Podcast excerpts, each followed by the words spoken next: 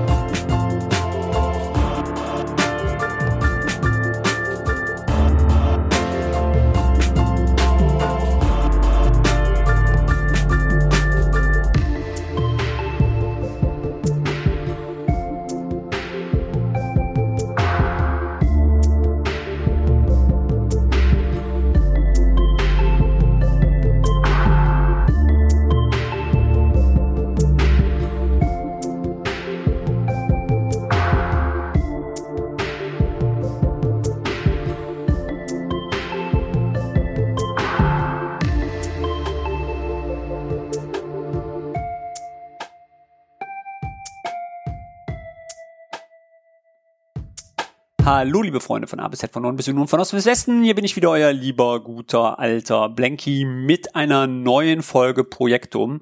Heute geht's mit unserem zweiten Teil des Podcasts Projektmanagement und das BGB weiter.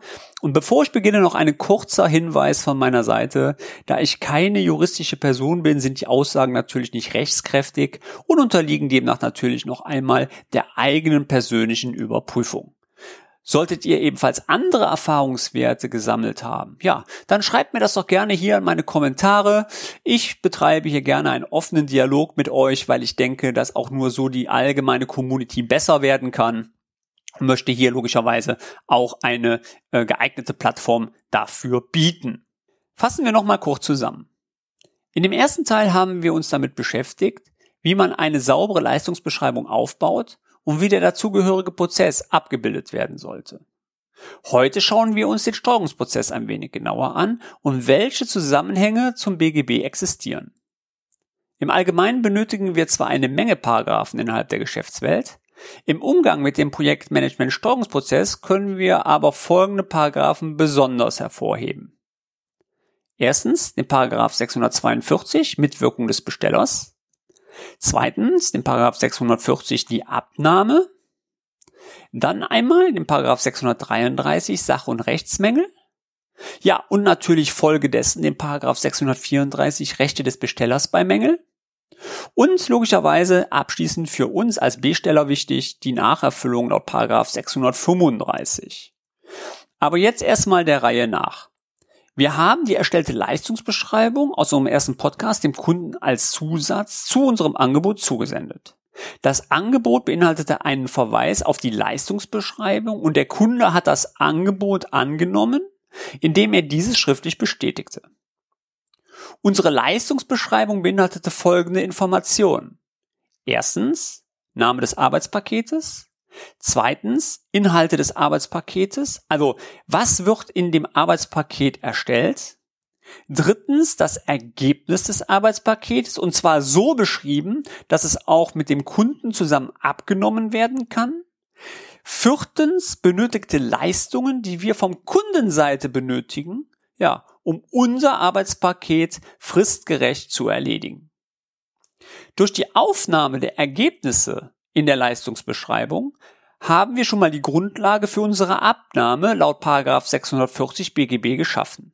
Mit der Aufnahme der benötigten Leistungen des Auftraggebers haben wir die Abgrenzung zu 642, also Mitwirkung des Bestellers geschaffen.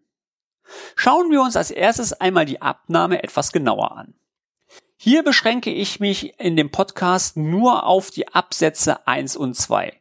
Kurzer Hinweis von meiner Seite. Ich füge diesem Podcast wieder Kapitel hinzu. Sollte euch der gesamte Gesetzestext interessieren von den Paragraphen, klickt einfach auf den Link und ihr werdet dementsprechend auf die Seite weitergeleitet. Okay, schauen wir uns einmal an, was der Paragraph 640 eigentlich aussagt. Absatz 1.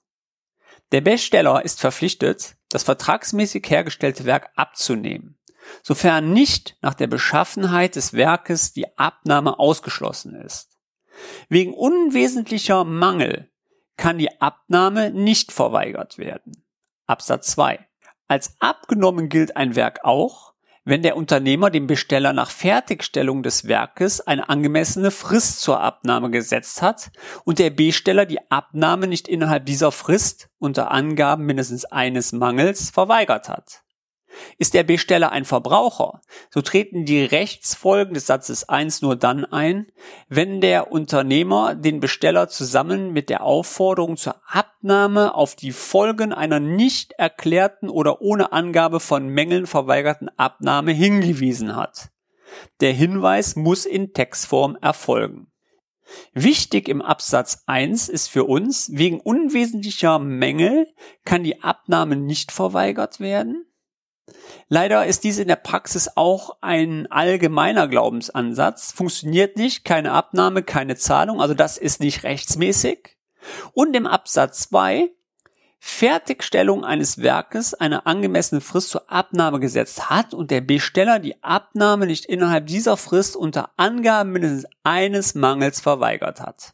So, und äh, in meinen Workshops, die ich bei meinen Kunden durchführe, ähm, kommt das immer mal zur Aufnahme, wie kann man das eigentlich designen? Wir haben da so eine eigene Vorlage für generiert und das kann man auch sehr höflich formulieren. Das heißt also im oberen Bereich kommt dann schon mal der, der erste Satz rein, die oben genannte Leistungen äh, sind fertiggestellt und zur entweder Abnahme oder zur Teilabnahme bereit. Das kann man relativ schön in Word automatisieren. Das heißt, das ist dann ein Vordruck, der verwendet werden kann. Und im unteren Bereich kommt dann rein, um den Projektvorschnitt sicherzustellen, ist eine kurzfristige Abnahme der Leistungen erforderlich. Damit haben wir dann schon mal die Abnahme eingeleitet. Eine Abnahme gilt dann als erteilt, wenn nicht innerhalb von x Tagen nach dem Eingang dieser Anzeige bei dem Projektleiter der Firma XY schriftlich dargelegt wird, was zur vollständigen vertragswidrigen Leistungserbringung fehlt.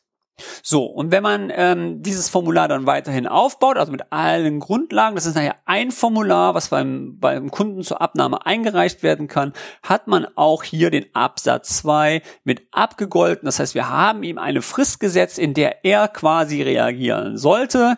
Macht er das nicht, gilt dieses Werk als abgenommen. So. Und ähm, wir haben einmal in der ähm, in der in unserem oberen Teil auch nochmal dementsprechend die Mitwirkung des Bestellers festgelegt.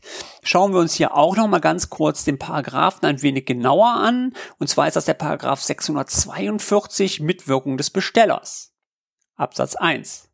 Ist bei der Herstellung des Werkes eine Handlung des Bestellers erforderlich, so kann der Unternehmer, wenn der Besteller durch das Unterlassen der Handlung in Verzug der Abnahme kommt, eine angemessene Entschädigung verlangen. Absatz 2. Die Höhe der Entschädigung bestimmt sich einerseits nach der Dauer des Verzugs und die Höhe der vereinbarten Vergütung. Andererseits nach demjenigen, was der Unternehmer infolge des Verzugs an Aufwendungen erspart oder durch anderweitige Verwendungen seiner Arbeitskraft erwerben kann. Ja? Sollte der Besteller nicht seinen Pflichten nachkommen, heißt das, ja, kann der Unternehmer sogar den Vertrag laut Paragraph 643 Kündigung bei unterlassener Mitwirkung kündigen. Hier steht zum Beispiel, Paragraph 643 Kündigung bei Unterlassung der Mitwirkung. Der Unternehmer ist im Falle des Paragraph 642 berechtigt, dem Besteller zur Nachholung der Handlung eine angemessene Frist mit der Erklärung zu bestimmen, dass er den Vertrag kündigt, wenn die Handlungen nicht bis zum Ablauf der Frist vorgenommen werde. Der Vertrag gilt als aufgehoben, wenn nicht die Nachholung bis zum Ablauf der Frist erfolgt. Jetzt werdet ihr sicherlich verstehen, warum die Leistungsbeschreibung auch so wichtig ist. Sie setzt den ersten Grundstein, um das Projekt sauber nach dem BGB in die richtige Fahrspur zu setzen. Nur so können wir sauber abgrenzen, was die Erwartungen von unserer Seite sind und was logischerweise aber auch die Erwartungen von unseren Kunden sind. So, wir starten jetzt mit dem Projekt und ähm, es kommt der erste Meilenstein ins Spiel. Wir gehen jetzt mal davon aus, dass wir keine Änderungen im Änderungsmanagement, also Change Management haben. Hinweis hier von meiner Seite, ich werde das ganze Thema Change Management auch nochmal gesondert in einem Podcast mit aufnehmen. Um hier auch nochmal die Verzweigungen zu zeigen, ähm, wie sauber man mit einer ordentlichen Leistungsbeschreibung auch ein ordentliches Change Management aufbauen kann, weil man hier, wenn man es sauber betreibt im Change Management, ähm, das ist auch ein Workshop-Prozess, den wir immer wieder mit anbieten, auch logischerweise äh, dementsprechend Geld mitverdienen kann mit Change Management, wenn es sauber strukturiert ist. Also, es kommt der Zeitpunkt der Abnahme, gehen wir jetzt einfach mal davon aus. Äh, die Abnahme regelt übrigens ja der Paragraph 640, das haben wir ja gerade oben schon gehört. Übrigens mein Tipp, Abnahmen sollten immer, ja wirklich immer schriftlich erfolgen. Ich kann euch Projektleiter verstehen, die jetzt ein wenig Bauchschmerzen bekommen. Die Angst, die Abnahme nicht zu erhalten, ist immer gegenwärtig. Und ja, ohne eine saubere Vorbereitung auch gerechtfertigt. Mein Tipp, die Abnahme sollte immer im Vorfeld mit dem Techniker oder mit dem entsprechenden Ingenieur, der da das Produkt erstellt hat, schon einmal vorgeprüft werden, ob da irgendwelche Mängel bei auftreten. Sollte dem nicht so ein, ja, dann könnt ihr auch gleich die Abnahme einberufen. Bei der Abnahme sollten folgende Personenkreise immer mit anwesend sein, wenn ihr die einladet. Logischerweise einmal der Projektleiter, weil der logischerweise ja das Projekt auch steuert. Dann bitte einmal der Besteller, wie es in den Gesetzestexten immer heißt. Wir nennen ihn auch Auftraggeber. Und logischerweise einmal der Ersteller, der Techniker, der Ingenieur, der wirklich die Installation, die das Produkt erstellt hat und zur Abnahme äh, vorstellt. Warum? Ganz einfach, weil sehr oft das technische Know-how des einzelnen Projektleiter logischerweise nicht ausreicht, diese Abnahmen zu begleiten. Das heißt, man braucht immer wieder noch eine dritte Person mit dabei, also am besten der Techniker, der sich mit dem Produkt auskennt, der das installiert hat, wie die Westentasche kennt und auch Fragen des Bestellers während der Qualitätsabnahme beantworten kann. Ist ein ganz wichtiger Punkt. Ähm, jetzt sieht man so in der Theorie oft noch mal so ein bisschen den Scope, dass man sagt, okay, man muss noch einen Schreiber mit dabei haben. Ja, soweit die Theorie. Ich persönlich muss immer sagen, es ist relativ schwer, einen Schreiber nur für solche ähm, Szenarien abzubilden. Wenn der Prozess sauber definiert ist, glaubt mir, habt ihr schon mal die Hälfte der Miete und dann kommt es auch nicht auf den Schreiber an, ja oder nein. Also wichtig ist der Projektleiter, der Besteller, Auftraggeber und logischerweise einmal der Ersteller. So, jetzt kann es natürlich vorkommen, dass bei so einer Überprüfung sogenannte Sach- und Rechtsmängel festgestellt werden. Ist nicht schön, aber immerhin möglich und ich glaube, jeder Projektleiter hat das auch schon mal erlebt, dass das einem passieren kann. Nun, welche Rechte hat jetzt der Besteller, also der Auftraggeber, und welche hat der Unternehmer, also der Auftragnehmer in dem Fall? Die Lösung hier finden wir im Paragraph 634 BGB und hier steht ganz klar, Paragraph 634 Rechte des Bestellers bei Mängeln. Ist das Werk mangelhaft, kann der Besteller, wenn die Voraussetzungen der folgenden Vorschriften vorliegen und somit nicht ein anderes bestimmt ist, Erstens nach Paragraph 635 die Nacherfüllung verlangen. Zweitens nach Paragraph 637 den Mangel selbst beseitigen und Ersatz der erforderlichen Aufwendungen verlangen. Also das ist auch sehr interessant. Das heißt, selbst wenn er jetzt der Meinung ist, er könnte das besser machen, kann er das machen und mir selber dann in Rechnung stellen. Nach Paragraph 636, 323 und 326 Absatz 5 von dem Vertrag zurücktreten und nach Paragraph 600 618 die Vergütung mindern und viertens nach den Paragraphen 636, 280, 281, 283 und 311a Schadensersatz oder nach Paragraph 284 ersatzvergebliche Aufwendungen verlangen. Die unteren Sachen sollen uns jetzt erstmal nicht interessieren, weil das ist ja dann schon ein bisschen fast in der Eskalationsstufe, sage ich jetzt einfach mal rein. Wir haben jetzt erstmal den Punkt, dass ein Mangel festgestellt ist und ja, wir müssen den Mangel beseitigen. So. Und wenn ich jetzt schon nicht sehr sauber im Vorfeld meine Leistungsbeschreibung vorbereitet habe und die ganzen Punkte, wie ich schon vorhin erklärt habe, also was wird eigentlich abgenommen und dann ähm, die Akzeptanzkriterien fehlen zum Kunden hin, ist das genau der Punkt, Leute, und den kennt ihr alle, wo die Grunddiskussion anfängt. Ich habe gedacht, ihr macht das noch, ich bin davon ausgegangen, dass und ich hätte mir gedacht, dass. Diese Diskussionsgrundlage fällt komplett schon mal weg, weil wir haben durch die Leistungsbeschreibung sehr sauber klassifiziert, was wir eigentlich leisten und das ist super wichtig. Im zweiten Schritt jetzt ist natürlich ein Mängel festgestellt worden. Das kann passieren. Ja, wir sind alle nur Menschen. Das heißt, wir müssen jetzt auch wirklich in die Nacherfüllung gehen. Und die Nacherfüllung selber, die ist auch nochmal aufgeführt im Paragraph 635. Und hier finden wir folgenden Paragraphen. Absatz 1 Verlangt der Besteller Nacherfüllung, so kann der Unternehmer nach seiner Wahl den Mangel beseitigen oder ein neues Werk herstellen. Absatz 2. Der Unternehmer hat die zum Zwecke der Nacherfüllung erforderlichen Aufwendungen, insbesondere Transportwege, äh, Arbeits- und Materialkosten zu tragen.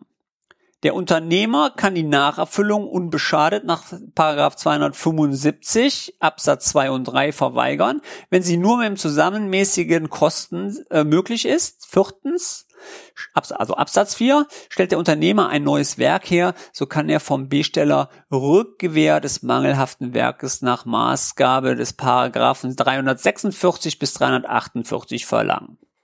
So. Ich habe vorhin schon mal gesagt, ähm, hierzu ähm, in verschiedensten Arbeitsgruppen haben wir ähm, Dokumente dafür ausgearbeitet. Also meine Empfehlung ist es auch hier zwei Rubriken grundsätzlich zu machen in der Abnahmeerklärung.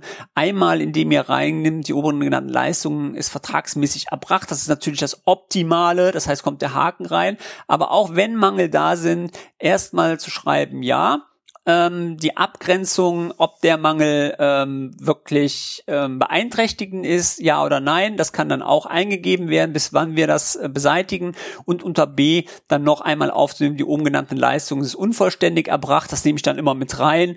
Die von Ihnen bereitgestellte Leistung ist nicht einwandfrei. Die Mängel sind in der beiliegenden Aufstellung beschrieben. Also kommt unten quasi dann auch nochmal die Mangelliste dran. Es handelt sich hierbei um abnahmebehindertende Mängel. Das haben wir ja vorhin gelernt. Ja, sind sie behindert Mängel oder nicht behindernde Mängel, ähm, so dass wir keine Abnahme aussprechen können. Bitte stellen Sie uns eine mangelfreie Leistung bis zum und dann kommt das Datum rein, erneut zur Abnahme bereit. Bam. Und dann wird das wieder quasi dementsprechend vorgestellt und kann dann auch abgenommen werden.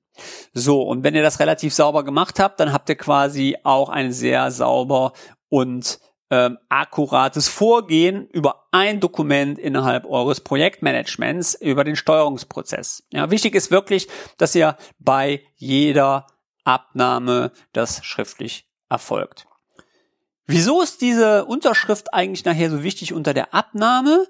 Hier wollen wir nochmal einen kurzen Blick auf den Paragraph 641 Fälligkeit der Vergütung und zwar hier ganz besonders der Satz 1 werfen.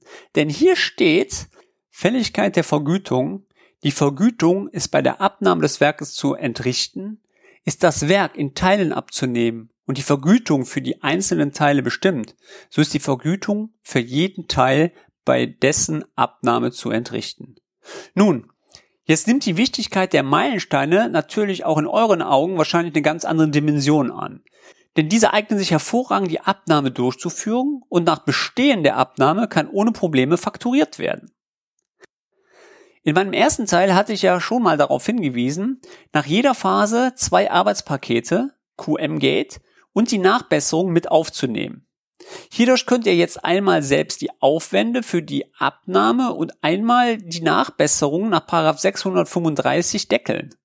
Hinweis, bitte denkt daran, dass die Aufwände je nach Anzahl der Projektmitarbeiter, Anfahrten und der entsprechenden Komplexität richtig zu kalkulieren sind hier seid nicht alleine im Team, ja, und je mehr Leute ihr für diese Abnahmen benötigt, je teuer sind logischerweise auch diese ähm, QM-Gates.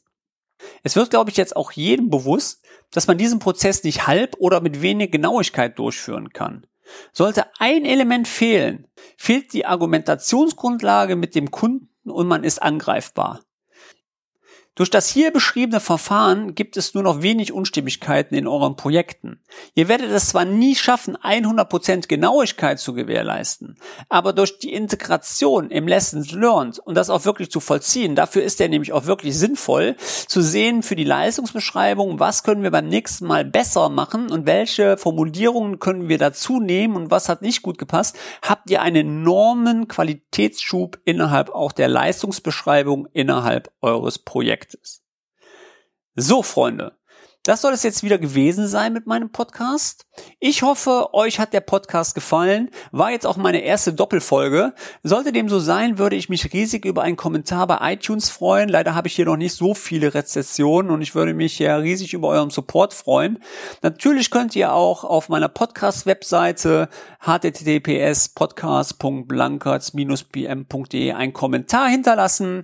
Ich pack euch den Link logischerweise auch wieder mit in den Shownotes rein. Ja, und solltet ihr euch ein Thema wünschen oder selber in meinem Podcast wollen, als Firma oder Privatperson oder ihr wollt ein Produkt vorstellen, so teilt mir das doch gerne auch über meine E-Mail-Adresse mit podcast at pmde Ich würde sagen, ich habe fertig und bin raus. Bis zum nächsten Mal. Ciao, euer Blanky.